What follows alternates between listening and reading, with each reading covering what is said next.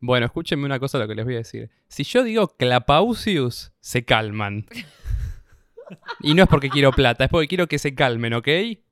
Censúrame. Válido, válido.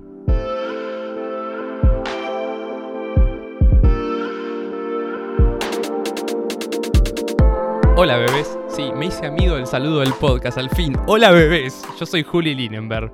Y yo soy Silvia Crystal. ¿Quién?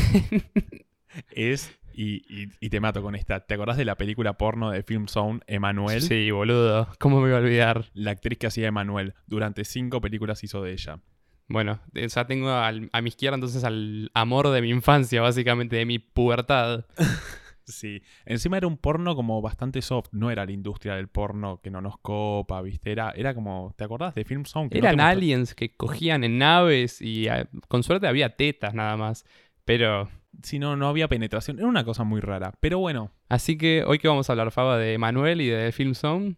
Y hoy nos vamos a ir un poco al carajo. Pero antes te, te quería preguntar qué onda el episodio anterior. ¿Con qué te quedas? con el de High School Musical, con que inventaste que tenías un bebé para que se callen los vecinos. No, estuvo bueno. eh, por primera vez desde que estamos con esto, nadie dijo, hablan todos iguales, eh". Así que eso creo que es lo más positivo.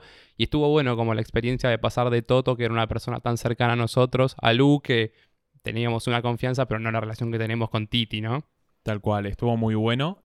Y también eh, tuvo mucho éxito el consultorio astrológico de Favaloro, que lo inventaste vos. Así que podemos decir que volverá a ver en algún momento, no sabemos cuándo, consultorio astrológico de Favaloro. Y el consultorio astrológico de Favaloro es como el olor a culo, siempre vuelve. Está muy bien. Eh, pero bueno, ¿qué pasó? ¿Con quién estamos? No, sí, sí, ¿con quién estamos? Porque ya está empezando a hacer señas, ya no aguanta más. ¿Quién, quién está a mi derecha? A ver. A tu derecha está Alondra Andreucci, mi hermana. me- no. Alondra Antonella Andreucci, mejor conocida como la Triple A. Como las pilas, por supuesto. O como la Alianza Anticomunista Argentina. No, no soy tan culta. Está muy bien. Bueno, Alondra es mi hermana, como sabrán. Ya, ya trajimos una familiar, ya nos quedamos sin invitados.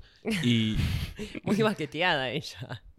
No, no, no, la trajimos porque Alondra en una primera instancia, bueno, es mi hermana, es mi hermana mayor, es mi jefa. Y además de ser mi jefa es básicamente mi mejor amiga. Es la persona más sacada que yo conozco, más suelta, más libre. Y bueno, ya que estamos con el consultorio astrológico de Favaloro, si uno busca la definición de Sagitario, eso es Alondra, es eso. Es impresionante. Entonces, ¿por qué la elegimos? Además de que es muy graciosa, muy suelta, yo no conozco una persona que tenga tan poco filtro con respecto a su sexualidad como Alondra. No la conozco. Entonces dijimos, hoy venimos y vamos a hablar de sexo, porque sexualidad somos tres cispaquis hablando de sexo. No, vamos a hacer, no vamos a hacer una cuestión inclusiva, pero vamos a hablar de, de sexo. Me parece espectacular. Quiero decir que sobre todo después de escuchar el episodio de High- High School Musical, faltaba un poco, hay que subirla, ¿viste? Hay que ir con sexo. Bueno, pero, pero súbanla, arrancaron muy tranquilos, Andreucci. Bueno, yo antes de arrancar les quiero decir una pequeña definición de cada uno, Upa. que es como yo los veo a ustedes. Fabri es la persona más dulce que hay en este mundo, tiene una sensibilidad única para ser un pibe sobre todo. Como dijo él antes, es mi fiel confidente y creo que yo también el de él. Eh, nos contamos cosas que no le contamos a nadie. Y después por el otro lado, Juli. Juli es un misterio que yo ya develé hace rato, pero en un principio me costó mucho descifrarlo, porque la mitad del tiempo hablaba con ironía. Entonces no sabía cuándo era en serio, cuándo era joda. Y la otra mitad del tiempo hablaba de temas muy cultos que yo no entendía, como por ejemplo el chiste recién de la AAA, que pensé que hablaba de las pilas, ¿no? Pero bueno, lo más lindo que tienen, más allá de sus particularidades, es el conjunto. Son como un yin yang, perfectos complementarios. Porque Así uno que- blanco y el otro es negro. Sí, vos sos el negro. Así que hacen un muy buen complemento. Muy bien, qué lindo. Bueno, hoy Faba, como me tenés acostumbrado, me tenés muy mal acostumbrado, boludo. Cuando no me cocinás, me haces un gran trago. Hace poco yo dije que Faba es la persona que hace los mejores gin tonics que, que yo conozco. ¿Estás de acuerdo, Alon, no? 100% de acuerdo. Y tuve que llegar yo para que vuelva el gin tonic a esta mesa. Para que se estrene el gin tonic en esta mesa. Así que bueno, hoy estamos tomando un gin de una marca X, porque aún no nos está pagando, con una tónica X, pero Faba le pone magia. El mío tiene naranja, pepino. ¿Y qué, qué, qué más? Normalmente hago un almíbar de jengibre para ponerle al gin, pero esta vez conseguí un maple syrup que vendría a ser jarabe de arce. Suena Muy canadiense. muy canadiense, suena más lindo en inglés. Y nada, se lo eché y, y quedó bueno, quedó bueno. Y en realidad estamos tomando esto porque cuando estábamos produciendo el episodio, tuve que pensar en no decir capítulo, pero salió. Muy Alon bien. dijo, si quieren que me ponga picante, gin tonic. Tal cual. Yo les di tipo opciones, tipo birra, soft, vino por ahí, me duermo un rato, gin tonic, picanchu, a full, ATR. Sí, sí. Y bueno, con todo esto estamos, ya, ya explicamos más o menos por qué trajimos a Alondra para hablar de sexualidad. Pero hay que decir que Alondra es la persona sin tabús en sexuales, en lo sexual y no tiene ningún tipo de, de prejuicio. Entonces se lo toma con mucha naturalidad. Eh, Si bien somos hermanos, en mi familia siempre fue así, pero ella lo lleva a un nivel que ni yo alcanzo y soy bastante sacado, pero no como ella. Y esto es totalmente opositorio a cómo fue mi debut sexual. Porque como vos bien estás diciendo, eh, somos tres hermanos, yo soy la hija mayor de esta casa y eh, yo, 13 años, mi primer novio, qué sé yo, bla. Pasó el tiempo y mi mamá cuidaba mucho mi imen. De hecho, lo llamaba el tesorito. Preguntas como, o sea, yo volví a la casa de mi novio, ¿está intacto el tesorito? O sea, no se devaluó todavía el tesorito. Ta, ta. Yo en un momento llegué a pensar que me quería vender cual gitano y mostrar la sábana manchada, no sé, viste, como dije, chao, me quieren hacer guita. Avísenmelo. Bueno, en un momento mi madre se va de viaje egresados con mi hermana. Yo dije, es ahora o nunca, la pongo ahora o no la Porque el problema de la primera vez, una vez que ya estaba roto el imen, no había tan. ¿Qué edad tenías? Eh, 14. ¿En serio? Sí, ¿que es muy chico? ¿14? No. Ah, ¿No tenías 16? no. Uh, Ah. Bueno, no sé qué le dije a papá y a mamá, pero la realidad es que 14. no, bueno, no sé. No, no, no, tenía 14. Sí, sí, tenía 14. Bueno, eh, entonces estoy sola con mi madre, no, con mi padre, perdón, mi mamá se fue. Yo sabía que esa noche iba a ponerla, o que me la iban a poner, como le quieran decir. Necesitaba un cómplice. Fabri era menor de edad, no le podía contar estas cosas. Yo le llevo 5 años. Vos también eras menor de edad. Bueno, pero viste que a partir de los 13 ya la podés poner. Ya sos como... El problema es de los 13 para abajo para mí. Bueno, lo llevo a mi papá a un café. Digo, papi, necesito que charlemos. Lo siento y le digo, bueno, hoy va a ser mi primera vez. Mi papá se pone rojo. Digo, yo necesito que vos sepas esto. Me dice, pero ya fue. No, no, no, no. Ahora en un rato me pasa a buscar. El pálido. Che, ¿no querés hablar con tu mamá? No, no, no, pa. Pues yo sabía que si hablaba con mamá se venía la censura del imen. Entonces o sea, tengo que aprovechar ya. Bueno, me dio unos tips, vos sentite segura, si no te gusta. Me explicó una secuencia del forro, qué sé yo, bla. ¿Todo bien? Esa tarde me pasa a buscar, tarde y noche, me pasa a buscar. Bueno, tuve mi primera vez, toda la secuencia. Y volví y mi papá se encerró en el cuarto para que no le vaya a avisar. Porque yo llegué, le fui a tocar lo- la puerta, pues yo le iba a contar, che, la puse. Y él se hizo el dormido y se encerró en el cuarto. Así que, nada, esa fue mi primera bizarreada. Así arrancó todo. me estoy imaginando la escena. eh, ¿Ya vivían en esta casa? Vivíamos en esta casa. A los 13 nos- yo me mudé acá. O sea, estaba, vos estabas Faba ahí en el cuarto jugando. Seguro con vos, ju- jugando a la conmigo Play. jugando a la Play probablemente. Y Alon, o sea, tengo que hacer la pregunta. ¿Tu primera vez fue una poronga o qué onda? Una reverenda poronga y no de las ricas. O sea, te juro por Dios, fue muy, muy mala. Sen- ¿Puedo ser bu- buena? Sí. Por favor. A- Sí. Alon, estoy diciendo poronga desde la promo del, Listo. del podcast. Sentía, esto nunca lo van a sentir ustedes. Yo sentía que me estaban descuartizando como un pollo. O sea, claramente estaba muy cerrada, boludo. O sea, yo no sé si. Igual para mí, el imen es algo que está sobrevalorado. Porque hay gente que nace sin imen. O, por ejemplo, yo le rompí a mi hermana el imen en Bariloche. Entonces. Disculpame. Paren, podemos cortar esta parte. no. Eh, Esto no se edita. Sol, no se edita Se esto. edita, por favor. No, Sol, no se edita. Está grabado, ¿qué? Ay, Con un caballo de madera. Solo voy a decir eso. ¿qué? Un beso. ¡No digas su nombre! Eso sí se edita. Bueno. No lo ve. ¡Ay, la puta! Se le pone un pip cada vez que decimos Por el nombre. Y también un pip si en algún momento decimos el nombre de mi pareja. Bueno, Que venga pip. tengo una gana de quemarlo. No, no, no, no, no. no. no. No spoileemos. Bueno, entonces esa fue tu primera vez. Muy bien, perfecto. Eh, A mí me so- gustaría saber algo.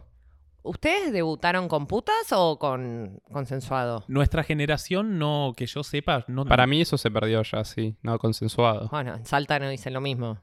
¿Qué? No. Un saludo grande, Ortubey.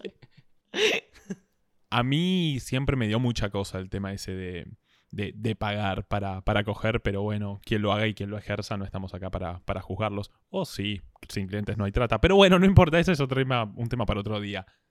Pero no, no, no, no, la mía fue consensuada a los 15 años. Muy bien. ¿Y vos, Judy? La mía fue consensuada a los 18, 19. Muy bien. 19.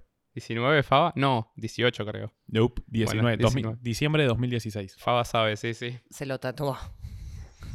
¿Fue con una novia? Sí, con Faba teníamos un código de que cuando yo eh, debutara, le tenía que mandar una foto por WhatsApp a él de un DT de huracán festejando, que se llama Apuso, justamente, y fallé, no se lo mandé. Tengo una pregunta. ¿Cómo llegaste hasta los 19 años? ¿Con mucho porno? La verdad que no. Eh, no, no. A ver, tuve la etapa que decíamos con Faba de Film Zone, pero la realidad es que después la vida me llevó por otros caminos. Tuve obviamente mis, mis noches como todo el mundo, pero no, no, la banqué muy bien. Julián era un tipo que parecía sexuado. Parecía sexuado, era muy tranquilo, muy relajado, no tuvo como, como esa cosa alzada que, que, que todos tuvimos. Julián era muy tranquilo y uno decía, bueno, ¿cuándo le llegará? Y le llegó porque lo buscaron, porque él no, Enhorabuena. él no movió un pelo. Enhorabuena. ¿Cómo es el tema del porno en los centennials? Porque ponele, en mi generación uno no tenía acceso a ese contenido audio- audiovisual. Yo creo que las primeras veces que vi porno fue con Faba. Eh, me parece que en tu casa, con- en una compu, o estoy flasheando. Yo siempre soy el mal ejemplo. Eh, No, no, si- siento que fui yo la mala influencia, ¿eh? Puede ser. Yo sí tengo un recuerdo y es que ponele, veíamos The Film Zone, que no era porno como tal, pero porno, porno concreto, que yo era chico y me quedé choqueado como... Esto me da mucha impresión. Sí, éramos chicos y probablemente hayamos visto algo juntos. El que yo me acuerdo patente, que también estaba un amigo nuestro involucrado, era el famoso video de Lares, que nos bajábamos siempre sin querer de la mina. No, un- Viste que Lares bajabas una canción y venían cinco Venía siempre videos. con virus o porno. Pero en esa época, eso es lo que dice Faba, estábamos más con el porno soft de The Film Zone y de repente había tremenda poronga en primer plano y A, a mí lo que me pasa con el tema de, de- de la pornografía es que en algún momento lo consumí por algún tipo, no, no sé, lo podemos llamar necesidad o deseo, pues no necesidad, pero nunca me gustó mucho. Es más, yo desde que tuve mi primera vez nunca volví a ver porno, porque me di cuenta de lo distinto que era lo que te vendían y además nunca lo disfruté tanto, nunca me gustó tanto. Pero eh, no sé cómo será nuestra generación, no tengo mucha idea, pero ya los jóvenes tienen como un ojo bastante crítico hacia el porno porque enseñan cosas que no suceden y además hay una cultura detrás que la podemos llamar cultura de la violación tranquilamente, que ya lo pisaremos. Te muestran una realidad muy violenta donde la mujer es un objeto, donde no existe el forro, donde, es, donde el clítoris básicamente es un joystick de, de- de play, donde lo taladran. O sea, cómo se, el porno, cómo te enseña a chupar una concha es horrible. Es como una lengua taladrando un clítoris que es como. Esta chica se va a morir. No. No, es tremendo. En, en mi época no, no había acceso a eso. Tal vez pasabas por un kiosco de revista, veías una tetita, algo ahí. una- Era lo más. Y sobre todo, no había alternativas para mujeres. Eran todas alternativas para hombres. Yo creo que las alternativas para mujeres se inauguraron con el negro de WhatsApp. Hasta ahí no había nada. Y después, eh, algo como más coyuntural que nunca entendí, 50 sombras de Grey. No entiendo la gente que se obsesionó con esa película y con ese libro. Pero yo te juro, vi gente leyendo grande en el tren. Hashtag sube. hay gente leyendo en el tren cosas peores, me parece igual, ¿eh? Pero, Alan, una pregunta que me quedó colgando, ah, ya que dijiste coyuntura. ¿Vos siempre fuiste tan suelta, tan dada con el tema o justamente por la coyuntura actual te ves como más liberada, si se podría decir? No, cero. La verdad que siempre fui como muy relajada en ese tema. En mi grupo de amigas se hablaba mucho, también más allá de la sobreprotección hacia mí de mi madre, fue muy relajada. En mi casa no había mucho tabú. Bien, bueno, y ahora que pude romper la barrera formal con vos, aprovecho. Yo, o sea, cuento un poco, ya que los Anderucci contaron su historia familiar, les Anderucci. Yo crecí en una casa con mis padres, tengo un hermano, pero lo veía los fines de semana y la diferencia de edad era mu- es muy grande aún. Hoy por ahí se nota menos. Quiere vender lástima. Yo me crié en una casa Sí, sin sí, sí, hermano. sí. Solo tenía mi perro. Entonces, Alon, voy a, voy a aprovechar y te voy a usar medio de hermana para hacerte alguna pregunta. Me encantó. Bueno, por ejemplo, tanto que se dice que el auto representa una extensión del miembro del hombre. ¿Te parece que es así? Eso me pareció siempre muy grasa. Yo creo que es inversamente proporcional. Es decir, si vos tenés un buen auto, posiblemente tengas la chota muy corta. Igual, en su defensa de la gente choticorta, alias micropene, en un momento eso fue un boom entre mis amigas, mucho micropene. Eso, o sea, ¿has visto micropene? Sí. Lamentablemente sí. Mi clítoris era más grande. No. Esto hay que cortarlo, me parece. No, no, esto no se corta. Esto no se corta. Yo vine buscando esto acá, ¿eh? ¿Y, y cómo, Vine en busca de cobre y conseguí ahora. Obvio. cómo funciona sexualmente un micropene? Antes de contestarte tu pregunta, voy a ir con la de Julián. eh, si bien hay miembros muy, muy, muy chiquitos, a- dejando a un lado los micropenes, lo más importante igual es cómo lo uses. Porque te puede pasar una bien grandota, tipo un rugbyer. Imagínate un rugbyer de acá del SIC de San Isidro. Es grande al pedo. ¿Entendés? En cambio, imagínate un pendejito del bajo con sus pelos largos, no sé qué, bla, cómo se mueve, cómo baila. Bueno, eso adentro tuyo. Entonces, ¿qué preferís? ¿Al rugby de 2x2 que rústico o alguien que tenga un swing? Un saludo grande para la urba y todos los chicos de rugby que nos quieren mucho después del capítulo pasado, episodio y el de hoy. Los perdimos. Eh, y después, Fabri, ¿cómo era lo del micropene? Eh, para mí, lo primero que habría que decir es, o sea, uno mismo tiene que decir, che, discúlpame, poner como, en mi edad somos gente grande, y ponerle uno de entrada te dice, che, yo vengo con dos hijos, estoy separado, no sé qué, te debería decir, discúlpame, tengo micropene. Porque es como, o sea, de toque te condiciona. Y él debería estar acompañado de un equipo de artefactos para sobrellevar esa situación. O sea, no es imposible pasarla bien con un micropene si tiene estímulos adicionales. Yo la pasé como el orto igual, porque no tenía electricidad en esa época.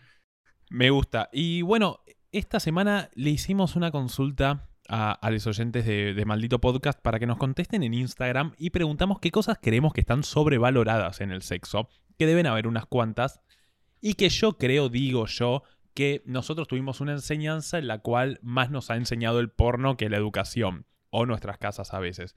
Entonces nos, nos hicieron que fantasear con muchas cosas que no son tan buenas, y preguntamos cuáles son. Bueno, hay consenso en bastantes. Mucha gente dice que el 69, por ejemplo, está sobrevalorado. Eh, voto a favor. Tenés que encontrar la altura ideal. Si no, uno de los dos termina con cuello ortopédico, Para mí indudablemente. es imposible hacer algo bien y a la vez estar disfrutando. Es como estar laburando. Vos necesitas estar en un ambiente de concentración. A mí lo que me pasa con el 69 es que es una cuestión vista desde afuera como muy lujuriosa y te vende como si vos estás chupando una concha, te están chupando la pija o, o fueren los sexos que fueren ahí intercambiando fluidos, pero uno, uno le da esa imagen lujuriosa y dice, sí, quiero eso, porque lo vi en el porno y la nada lo haces, es incómodo, te atragantás, estás en una mezcla de estoy disfrutando y quiero gemir y a la vez como que tengo que chupar. No, no, es horrible, no, es Lo- incómodo. Lo mejor del 69 es el marketing que le hicieron alrededor. Ustedes saben que el 6 del 9, o sea, fue hace poco, el 6 de septiembre, es el Día Internacional del Sexo Oral. Sí, lo en honor al 69. Y de hecho, en una florería, en, en una avenida, había un cartel que decía: Hoy es el Día Internacional Sexual, regalás flores y matá dos pájaros de un tiro, tipo, puesto ahí. Y bueno, acá también nos dicen que está sobrevalorado en el sexo el mismísimo sexo. Como que se ve que es alguien que no tuvo muy buenas experiencias y no la pasó bien. Bueno, te, te mandamos un beso grande. Alon, ¿vos crees que el sexo está sobrevalorado? No, excepto que seas cura o monja, que por ahí sí, porque si no te tenés que rajar un tiro a los dos días. Pero está bueno, o sea, está bueno. Es algo hermoso. También acá dicen que está sobrevalorada la previa. Che, a mí me gusta la previa. No. Eh, vot a favor. Sí, por Yo favor. quiero decir una cosa. El problema de la previa es la paja. Es decir, uno, Expandite a, a lo que te referís con la paja. eh, no cuando, o sea, yo no estoy en contra de la autosatisfacción, sí de la paja de un ser a otro ser. Es decir, yo le hago la paja a fulanito. es imposible que yo se la haga mejor que él, porque él seguramente se haga la paja desde los 8 años y hace 20 años se viene haciendo la paja. ¿Cómo compito con eso? ¿Cómo competís contra él mismo, que se conoce? Imposible. Tal cual. Yo creo que la previa es muy importante porque hay que, hay que encender un fuego que después se va a, a consumir y, y nos vamos a ir todos al carajo. Pero, no sé, tipo, tan mal la pasaste en las previas que no te gusta. Es justamente lo que el porno nos enseña que no existe la previa. Para mí, lo mejor de la previa es tomarte un vino. Nada de sexo oral, nada de paja. Mamarte bien. Bien. Hay días y días, ¿no? Hay días que estás como para una previa más larga y días que es tipo, pum, palo y a la bolsa. Tal cual. Medio violenta tu referencia. Faba, palo en el sentido amoroso de la palabra. No en el sentido de falo. No, en el sentido amoroso. Ay, es tan dulce. ¿Viste? Después, acá dicen que está sobrevalorado el no usar forro. Bueno, eh, Alon, nos- la verdad desconozco si, qué siente la mujer cuando el forro sí o el forro no. Eh, hay, esto es muy subjetivo. Posta que es muy subjetivo. Para las mujeres que son secas, en mi opinión, el forro es un elemento a favor. ¿Por qué? Porque les cuesta la lubricación. Entonces, como que el, forro te ayuda. O sea, yo voy a dar mi mirada desde siendo mujer. Obvio. Ahora, las personas que se humedecen con facilidad, el forro es un dolor de huevo porque no sentís nada.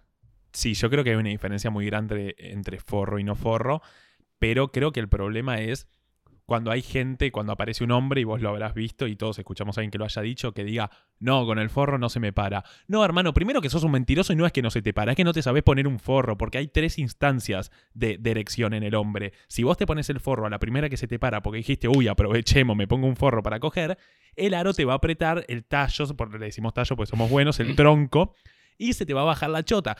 Entonces, si no te sabes poner un forro porque aprendiste viendo porno, no digas que se te baje y culpes al forro. Culpate a vos por ser tan pelotudo de no saber ponerte uno. Igual quiero decir una cosa. Yo escuché en mi grupo de amigas mujeres alérgicas al látex. Vos, Juli, hijo de médicos, ¿esto existe? Sí, existe y de hecho hay forros. eh, Hipoalergélico. no sé por qué hace poco me crucé en internet como que hay una idea de forros veganos, pero sí, también hay forros hipoalergénicos.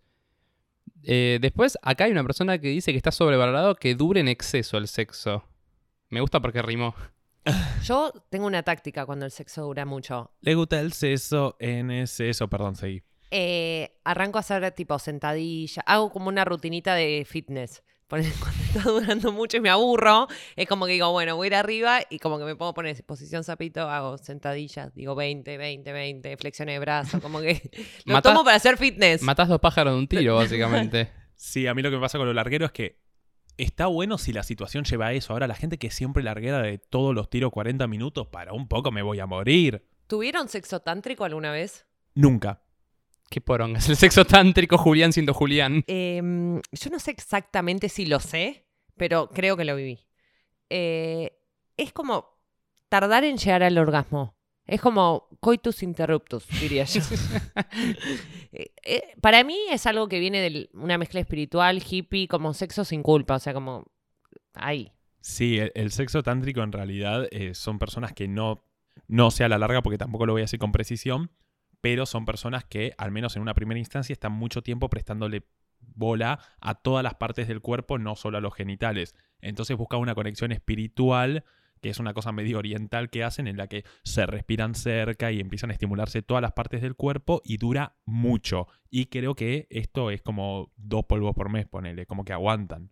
¿No es como overthinkear el sexo eso? Exactamente. no sé, digo, a mí, va, acá estoy hablando por mí, ¿no? Es como, el sexo me parece que es algo como más visceral, más pasional, y esto es como la racionalización excesiva de todo. Qué sé yo, saludos al Medio Oriente, me parecen unos pelotudos. Y eso que es judío. Pero hay mucho micropene en medio. Después, acá dicen que también está sobrevalorado coger en cuatro. Yo no estoy de acuerdo, creo que sí. Pasa que tiene que haber una conexión. Yo creo que si es alguien que no conoces mucho, coger en cuatro es como tal vez medio violento, como una cosa de no te veo, no me ves, pero siento que en cierta conexión y cierto morbo está copado. Yo no quería salir a defender el coger en cuatro porque me parecía violento, pero ahora que Faba ya lo defendió, lo voy a defender, sí. A mí también me cabe, pero es verdad que tiene que haber como una conexión. Para mí está bueno para cuando no te conoces con la persona. Ah, al revés. Sí. ¿Qué conexión y conexión? No te quiero ver la cara.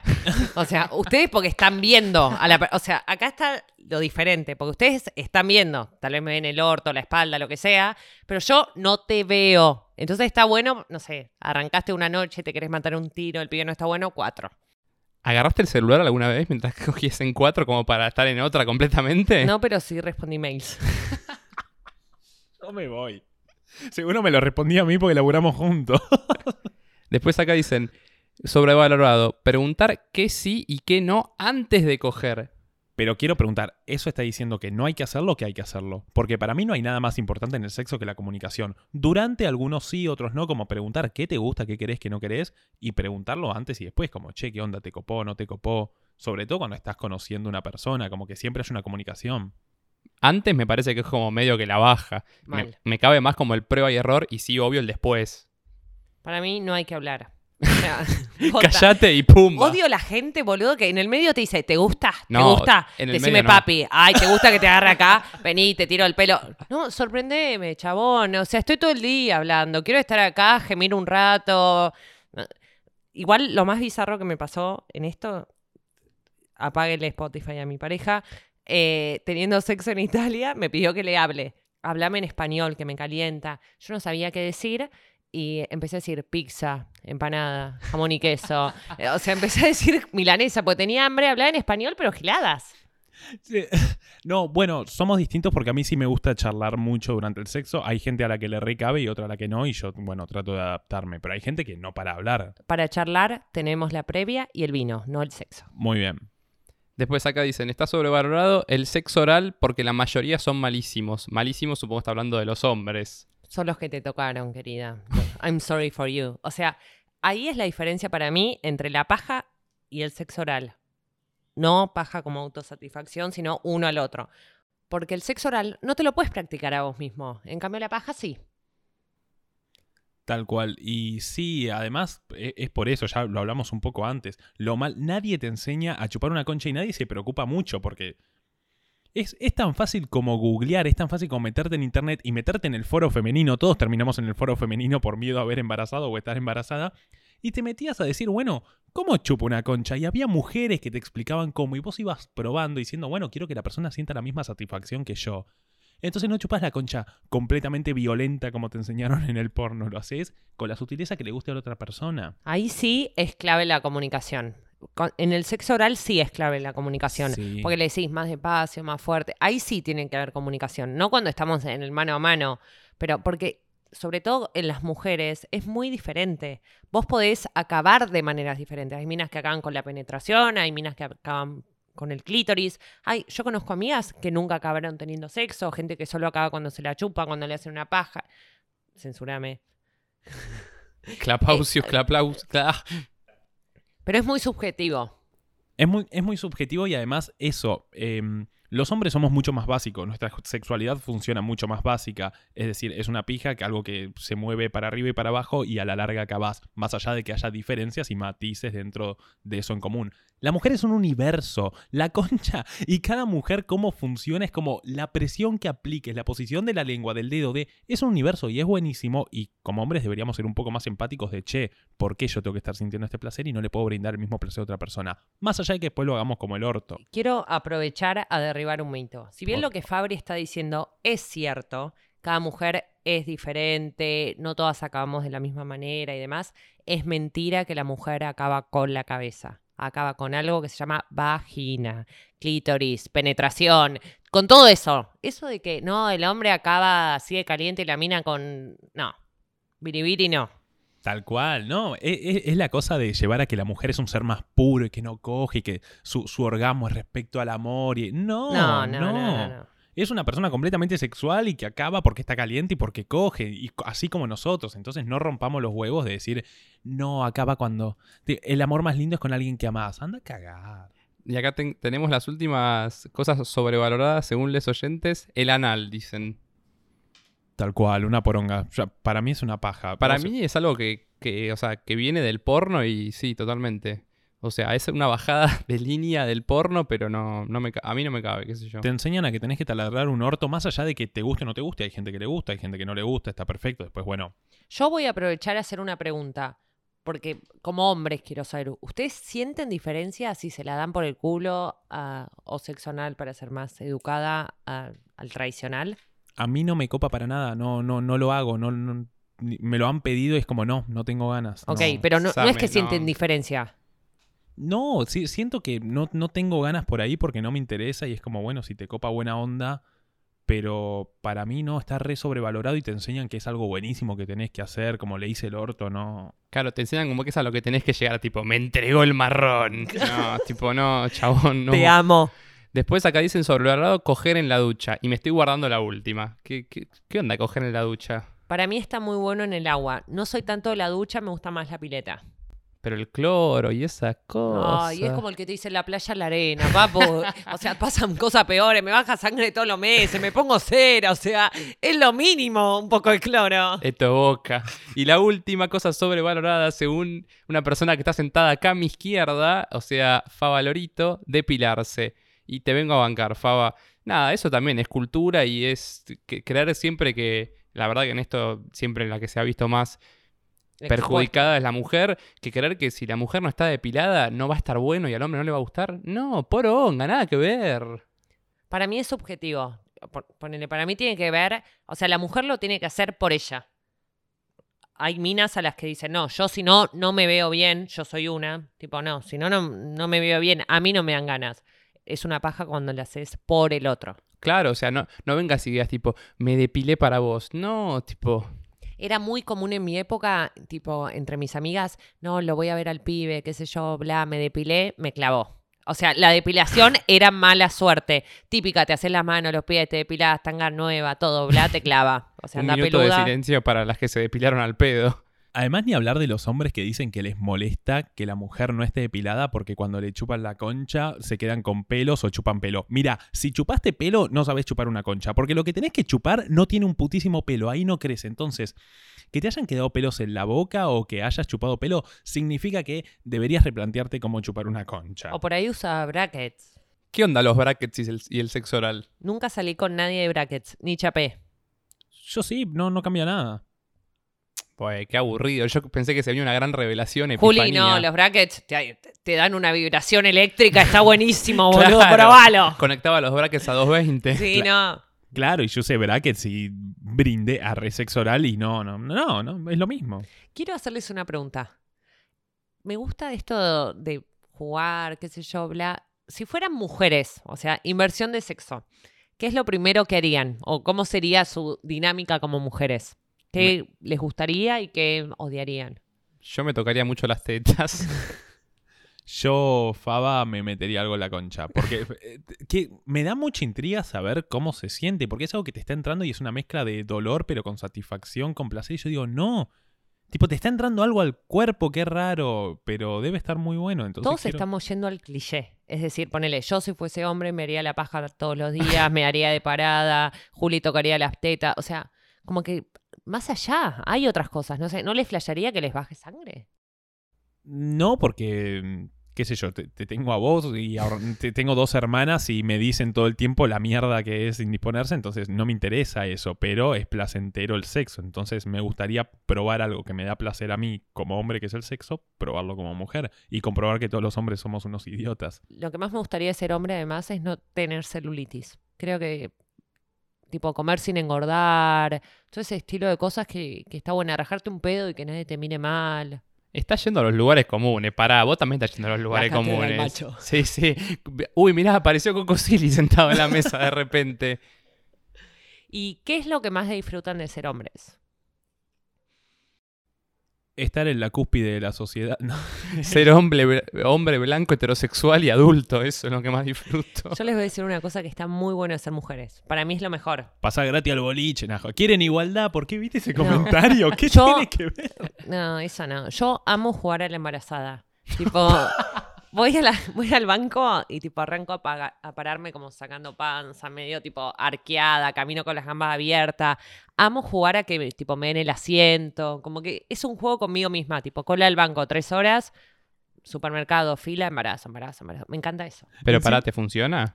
Eh, ahora ya no tanto, pues estoy más flaca, pero antes me garpaba más. Encima es muy flaca Alondra, entonces no. No, pero es algo actitudinal. No tiene que ver con la panza, sino con cómo te parás. ¿Entendés? Tipo, voy a dar un tip. Agárrate la cintura, tipo, cara de dolor, abrí como un poquito las piernas y saca todo así para adelante, como, oh, el baby patea. Tócate mucho la panza. ¿Alguna vez le mentiste un embarazo a una pareja? Uh, Nunca. Nunca, nunca, no. No, no, porque no lo quiero ni yo. No, no, no, menos mal. No, no, a mí, a mí me lo han hecho y es, es- es feo. Para mano izquierda en la Biblia, mano derecha arriba. ¿Jamás le mentiste un embarazo a una pareja? Te lo juro que no, nunca. Bueno, bien, te vamos a quedar. Che, Faba, para entonces, ¿qué, está, ¿qué es lo bueno de ser hombre? No lo contestamos. No se me ocurre lo bueno de ser hombre, pero sí se me ocurre lo malo de ser hombre. Esos momentos, Faba, y te miro directo a los ojos cuando estás en el colegio a los 14, 15, hay que salir al recreo y se te paró la pija. Eso es lo malo de ser hombre. Sin razón, 8 y media de la mañana en el colegio y se te paró la pija. Porque encima en el colegio está todo el día al palo. Entonces, como recreo y tipo, no, me tengo que acomodar la chota. eh. es un arte acomodarse la chota. Sí. Quiero aprovechar que tocaron este tema porque era una de mis preguntas para hacerle. ¿Qué onda el tema de la presión de que se les tenga que parar la pija? O sea, ¿cómo lo viven? Mira, la verdad, yo te puedo hablar. A todos los hombres alguna vez o no se nos paró la pija o no se nos va a parar. eh, es completamente normal y pasa y es una cuestión recontra psicológica. Yo me acuerdo, la primera vez que me pasó, eh, me sentí como re. Como que fracasé, viste, como hombre, me daba como vergüencita, todo, y a la vez la piba sentía que había sido su culpa. Y es como, no es la culpa de nadie. Me puse nervioso, no se me paró la chota, en cinco minutos se va a parar y, y va a funcionar todo bien, pero está esa presión de que se tiene que parar. Y también alguna vez me puse el forro muy rápido porque no me lo sabía poner, entonces me lo puse, pa, se murió. Coco City se acaba de suicidar probablemente. Es que el tema es este, o sea, ¿dónde te enseñaron a ponerte un forro? Internet. Básicamente, ¿quién te enseña? O sea, porque sí, a ver, todos vimos una escena en la tele donde el padre agarra el pepino y pone el forro, pero el tema es el momento de ponerse el forro, no ponerse el, El cuándo. forro. Claro, es el timing. Exacto. Eh, yo lo que nunca entendí es la mujer que tipo se autoboicotea porque al otro no se le paró la pija. O sea, querida, al contrario. O sea, es culpa de él, no es tu culpa. Pero esto es bien, viste, de culpar a la mujer. O sea, no se le para la pija. No digo que esté mal, a todos le puede pasar. Pero el problema es de él, no es tuyo, corazón. Claro, pero es algo completamente normal y que está bien que pase como a, a todos nos pasa alguna vez. Es y- como el pedo con chal. Para mí es como que no mojarte lo suficiente. Porque el pedo de concha pasa cuando estás cogiendo, Pero al no probablemente. mojarte lo suficiente lo podés solucionar. Metes un poco de lengua, Sí, un, pero estar- un poco de crema enjuague, qué sé yo. Ahora, el que no se te pare, fuera de- game over. Crema de enjuague, pero estar cerrada es como. Ahí no pasa nada. boy. A todo esto seguimos sin decir lo bueno de ser hombre. ¿Qué, qué ibas a, a leer? ¿Ibas a aprovechar para leer algo? Te faltó en realidad una pregunta, sí, y va, una pregunta, algo que está sobrevalorado en el sexo, que en realidad no es algo sobrevalorado, es un oyente que quiso poner una opinión y me parece muy copado para arrancar con, con un temita para charlar con ustedes. Y dice, no sé si so- sobrevalorado es la palabra, pero cuando el sexo termina cuando el hombre acaba, que eso es algo que repasa. Nosotros como hombres nos educaron a que vos acabás y ya no funcionás más, porque ya no podés poner más la pija, ni acabar, ni, y ya no te funciona el miembro. Entonces, para nosotros el miembro es lo único sexual. No, no, no aprendemos a chupar una concha, no aprendemos a meter un dedo, no aprendemos nada. Ni a rozar, ni, ni, ni lo que fuera que caliente a la otra persona. Totalmente mito. Para mí, algo que me enseñó la adultez es que el sexo no termina cuando acaba el hombre. O sea, se sigue. Además, no es que acaba y se baja de toque. Tenés ahí un ratito para seguir dándole. Y si una se conoce, ahí es cuando acaba. Claro, además es eso de querer enseñarnos a... e- e- Es lo que decías recién, eso tiene que seguir y está muy bueno porque... eh, está muy bueno cuando te lo reclaman porque nos enseñan a eso y claro, nosotros sí, cuando teníamos 15 años tiene sentido que vos pienses que solo con la pija tenés sexo y ahí se termina toda la historia, pero no podés tener 25 años y seguir acabando e irte a tu casa y que la otra persona se joda. Sé empático, preocupate por esa persona, preocupate por la previa, preocupate porque acabe, tal vez no lo haga, tal vez lo hagas mal, pero al menos te estás esforzando. Es que aparte esto también viene, ¿cuándo terminan todos los videos porno? Cuando el chabón acaba. ¿Cuándo el video porno sigue después de que el chabón le acaba en la cara a la mina violentamente? Pu, pu, pu. Nunca. Claro, además en el porno no existe algo que es el after sex, como que no existe vestirse, ni limpiarse, ni ir al bidet, Eso no, es tremendo, me mata. no existe el forro, no existe ni un mimo, es como terminamos de coger, pum, terminó el video con la piba detonada en la cama como un objeto y el chabón yéndose. Es muy violento. Bueno, ahora hay un nuevo formato de porno que lo escuché en, un- en otro podcast, que no lo voy a decir porque no es el nuestro, Muy bien, que es- lo llaman porno feminista, en el que muestran muchas cuestiones como el consentimiento, el cariño, gente sin depilar, personas chupando una concha como se debería chupar una concha. Entonces está muy bueno. Yo no creo que la industria del porno tenga que dejar de tenga que dejar de existir. Lo que sí creo es que la industria del porno como está hoy nos enseña que la mujer es un objeto y enseña a la mujer a que tiene que darle placer al hombre y que gritar como una desenfrenada y que te estén taladrando la concha es placentero. Y si vos no sentís placer por eso, entonces vos estás mal. Y si a él no se le para la pija es porque vos estás mal. Y no. Aprovecho ya que estamos tomando gin tonic. Yo nunca. ¿Quién nunca escuchó ruido de sexo en un telo? Tengo, Tomo. tengo el vaso vacío. Tomo, te convido. ¿Escuchaste? ¿Qué paredes de mierda que tienen los telos? Eso es porque probablemente todas las paredes son de Durlock. ¿Nunca, ¿nunca golpeaste una pared de un telo? No, y además, a mí eso sí es algo que me hace sentir mal. Tipo, digo, esta loca que está acá al lado grita como la concha de la lora y yo no, no me da el agudo. Bueno, eso también para mí viene de las expectativas del porno. Digo, yo llegué a eh, el sexo y en un momento, o sea, dije, che, las mujeres no gritan como en el porno, ¿qué onda? Y eso también tiene que ver con todas las expectativas que crea el porno de que obviamente después no se cumplan porque es toda una mentira. Claro, como en el porno no existe el forro, básicamente. O como cuando el hombre acaba, se terminó y, y no te explican que todo eso chorrea, que tenés- se tienen que ir a limpiar, pero bueno. Y mm, Esto para mí viene también por un lado a lo que hablamos Faba en la semana, de eso, cómo el porno sirvió mal de instructor para nosotros. Yo tengo una, una escena patente.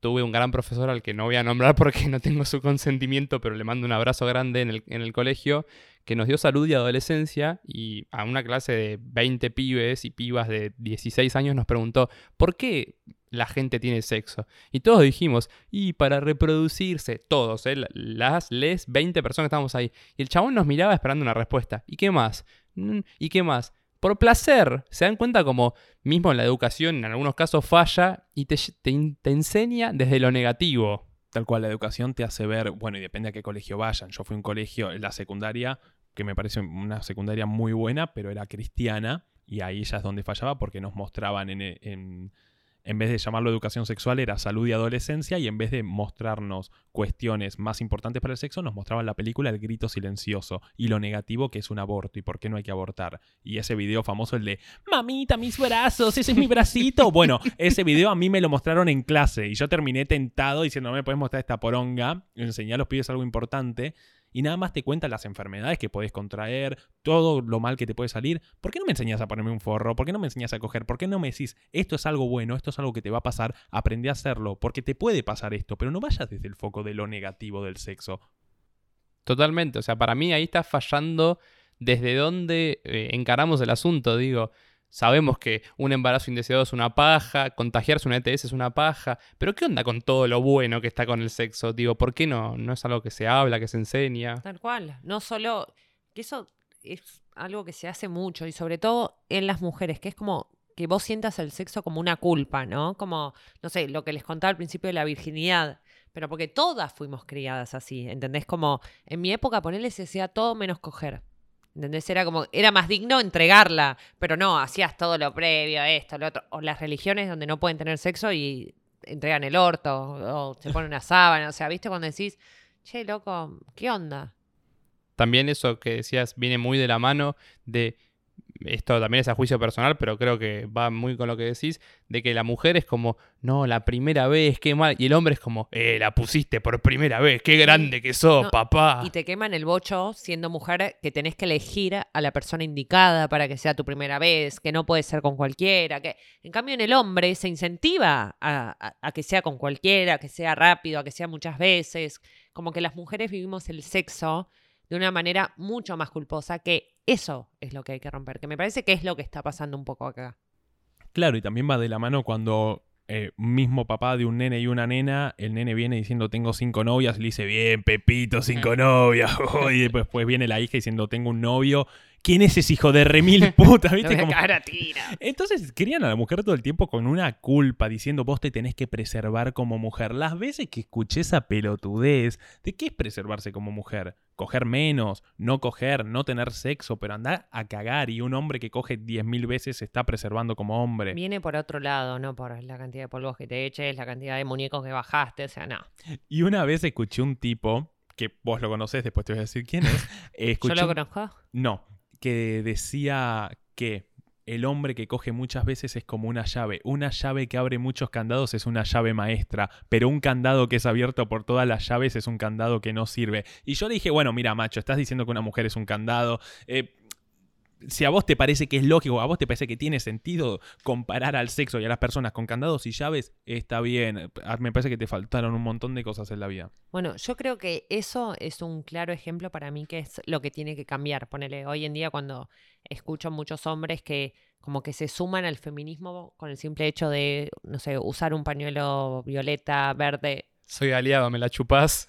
No, pero digo, más allá de, de todo eso, para mí el mayor acompañamiento que tienen que hacer los hombres es entre sí mismos. Es decir, porque siempre en todo grupo hay un boludo que dice estas cosas, otro que comparte en el grupo la foto que le mandó una mina con la que está saliendo, o el que está haciendo lo- esto, lo otro, y que haya uno en ese grupo que le diga, che, loco, estás, la estás pifiando. Ese es el verdadero acompañamiento que necesitamos las mujeres, no que vayas a la, la 9 de julio a ponerte un eh, glitter verde. No, boludo, frená a tu amigo.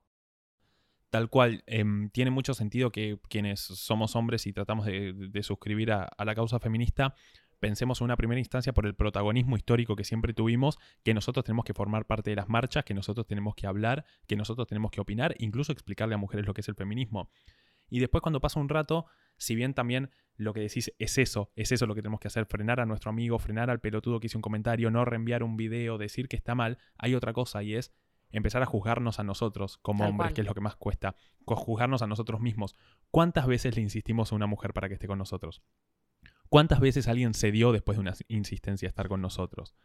¿Cuántas veces ejercimos esa presión? Tal vez no nos dimos cuenta, pero eso es acoso. Entonces, eso es acoso y creo que el primer paso para considerarte feminista, y no para ir a marcha, solamente para considerarte feminista, es reconocer las pelotudeces que vos hiciste todo este tiempo y saber hablar de ellas y poder reconocerlas. Entonces, antes de frenar a tu amigo, que está muy bien que lo hagas, frenate a vos y reconoce que es todo lo que hiciste. Y, y es muy difícil porque te tenés que dar cuenta de un montón de cosas. Sí, me parece que, o sea, la cosa empieza por uno mismo y recién vos a partir de ahí de tomar cierta conciencia de cuáles fueron tus cagadas, podés empezar a, a abrirte un poco y empezar como a acercarte a las personas que te rodean, los chicos que te rodean y ahí empezar, pero claramente empieza por uno mismo. Es que empieza por uno mismo y claro, yo podría hacer trampa y decir el comentario, eh, pero a mí hubieron mujeres que me insistieron. Sí, pero no es lo mismo. No. Sabemos que no, sabemos socialmente lo que significa que una mujer le insiste a un hombre y que un hombre le insiste a una mujer. Porque no solo tengo, uno puede hablar de una especie de superioridad física en la que yo puedo ejercer un daño físico también, pero hay algo que lleva milenios y está en nuestra cabeza incrustada que es la insistencia del hombre da mucho, mucho más, no sé si es miedo, pero ejerce mucho Sí, más presión. Es miedo. Es miedo, gracias. Ejerce mucho más miedo que la que una mujer le puede ejercer a un hombre. Entonces, ahí es donde arranca. No, coincido 100% con lo que estás diciendo y me encanta que este debate pueda darse en una mesa eh, de amigos, de hermanos, de familia, de todo lo que representamos.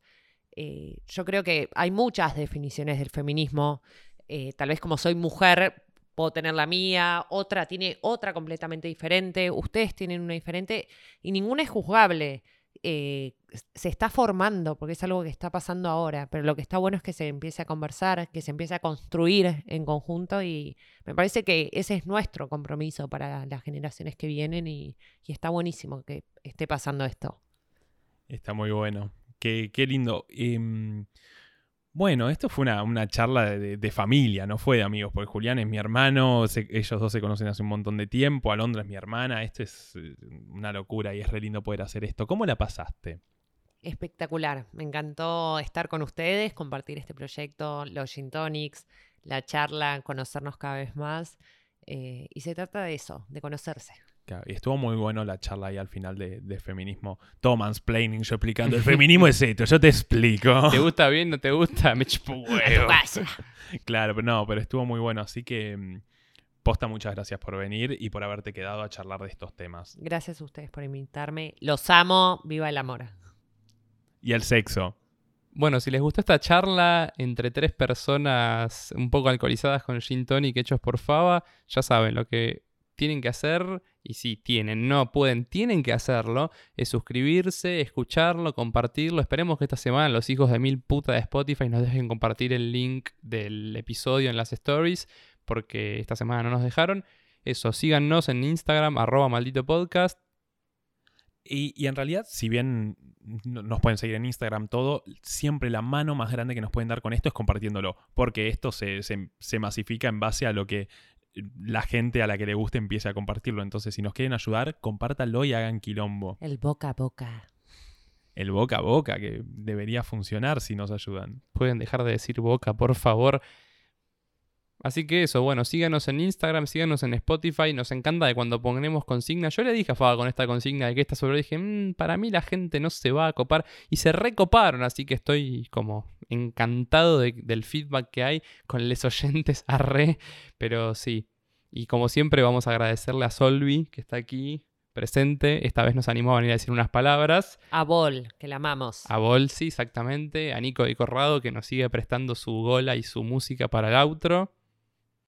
Y bueno, eso fue Maldito Podcast. Muchas gracias a todos. Nos encanta estar haciendo esto porque es una cuestión completamente independiente nuestra y que nos rompemos el orto para hacerlo. Así que ya saben, Antes de que te vaya, Faba, quiero destacar que Alon vino a grabar en pantuflas, no lo dijimos. Alondra trajo pantuflas de unicornio. Les invitades siguen viniendo en pantuflas y Julián sigue sin venir en pantuflas. Y yo sigo con mis pantuflas. Así que bueno, esto fue Maldito Podcast y nunca sabemos cuál va a ser el último episodio porque nunca sabemos cuándo lo vamos a continuar. Así que como cuando nos subimos a un avión, nos despedimos para siempre. Juli, te despido para siempre. Faba, te despido para siempre. Ojalá nos veamos en el cielo, porque no vamos a ir al infierno, porque somos aliados. Es increíble ese final. Es increíble ese final. Ponémelo que lo querés.